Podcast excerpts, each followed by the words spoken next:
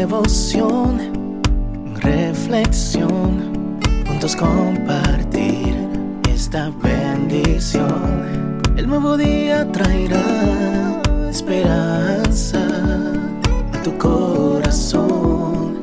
Qué bendición. Darwin Rodríguez, el podcast. Meditaciones matinales para adultos. Plenitud en Cristo. Escrita por el pastor Alejandro Bullón.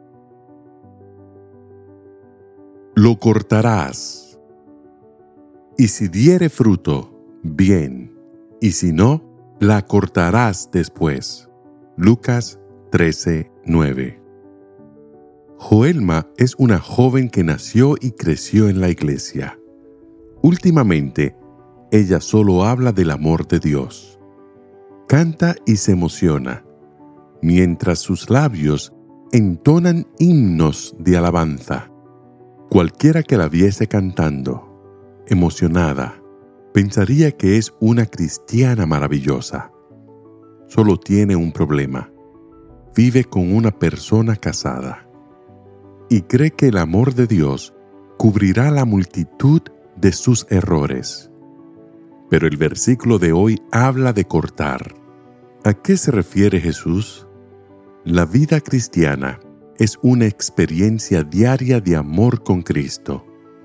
Pero el amor no disculpa la negligencia espiritual.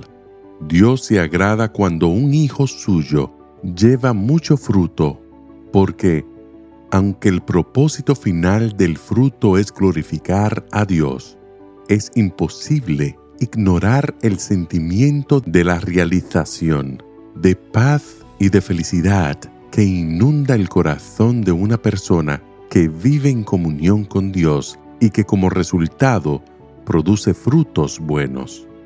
Por otro lado, es triste ver cristianos que durante años conocen el Evangelio, la teoría, la doctrina, pero no pasan de allí.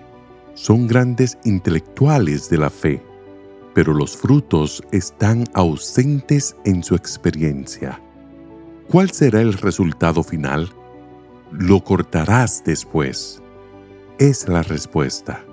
La expresión después es instructiva. Que nadie se atreva a cortar lo que parece cizaña ahora. Deja que el trigo y la cizaña crezcan juntos. Lo cortarás después. ¿Cuándo?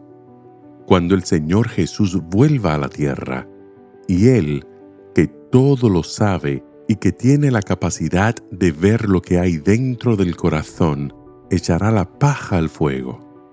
Hoy es el día de buena nueva. Jesús quiere entrar en tu corazón en este momento. Desea vivir una experiencia de comunión contigo. No existe cristianismo sin Cristo. No permitas que el bullicio de este mundo te cautive, al punto de que no te quede tiempo para Dios. No te dejes absorber por la competitividad, por el consumismo y por la banalidad de este mundo. No limites tu experiencia cristiana a ir una o dos veces por semana a la iglesia. Deja que el Espíritu Santo controle tu vida, que la llene de frutos y te dé paz para mirar hacia el futuro sin temor.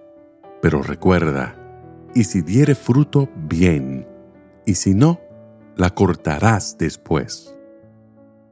Que el Señor te bendiga en este día. Sé fuerte y valiente, no tengas miedo ni te desanimes, porque el Señor tu Dios está contigo donde quiera que vayas.